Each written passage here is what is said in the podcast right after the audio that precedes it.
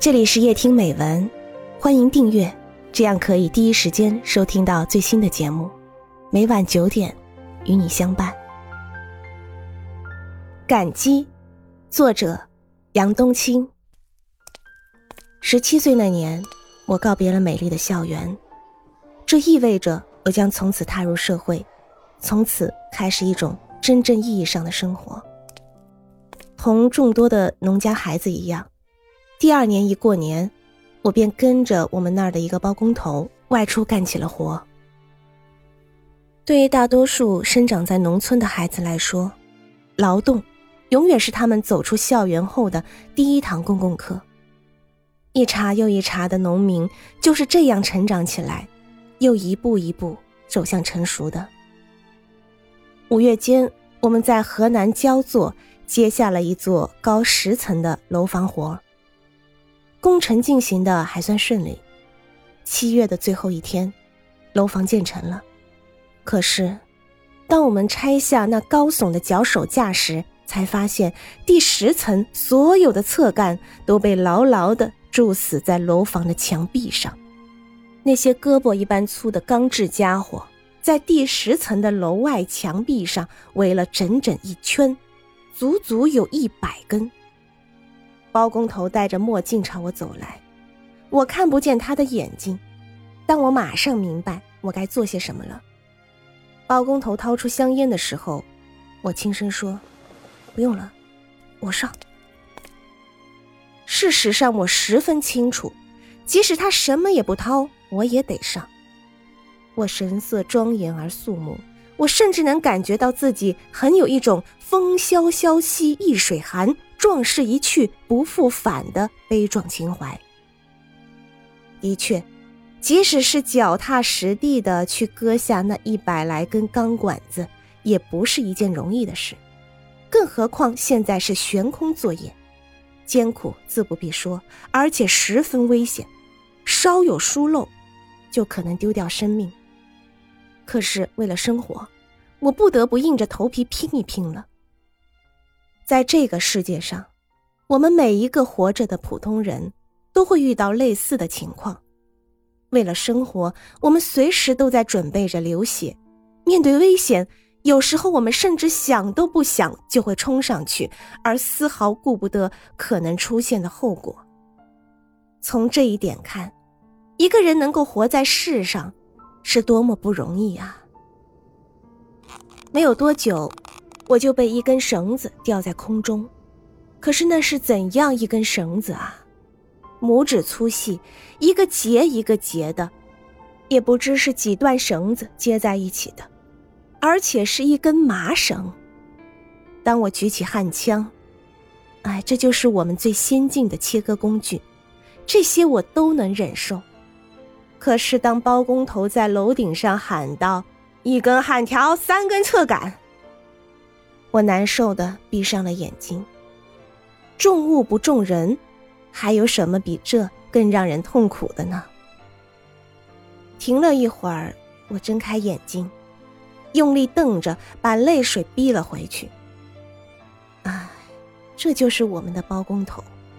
作为一个有血有肉有精神的人，我们为之感到痛心。可是作为一个普通人，我们又无法过多的指责他。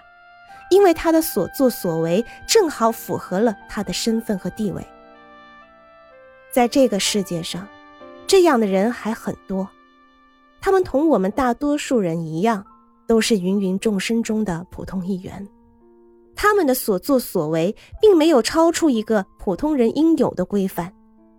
看来，生活中并不是每个人每件事都能让我们感动的。我终于又举起焊枪，电火花强烈的刺激着我的眼睛。我没有戴焊帽，工地上没有这玩意儿。事实上，即使有，我也无法用上。我右手拿焊枪，左手拿着拖板，拖板上还端有抹子和水泥。水泥是用来堵切下钢管后留在墙壁上的孔洞的。七月的太阳烤着我的身体，我根本无法计算自己究竟流了多少汗水。直到后来我的汗都流干了。可敬的人们，当你们在某座楼上安家、享受生活美好的时候，你可曾想到，有多少人曾为您住的这座楼房洒下过他们辛勤的汗水啊？是的，任何一种生活的幸福，都是无数汗水浇灌的结果。劳动，永远是我们生活的主题，永远是幸福的源泉。四个多小时过去了，工作终于接近尾声。当我割下最后一根钢管，把最后一刀水泥用尽全身的力气堵住那个孔洞后，我的胳膊再也抬不动了。我目光茫然，也不知望着哪一个方向。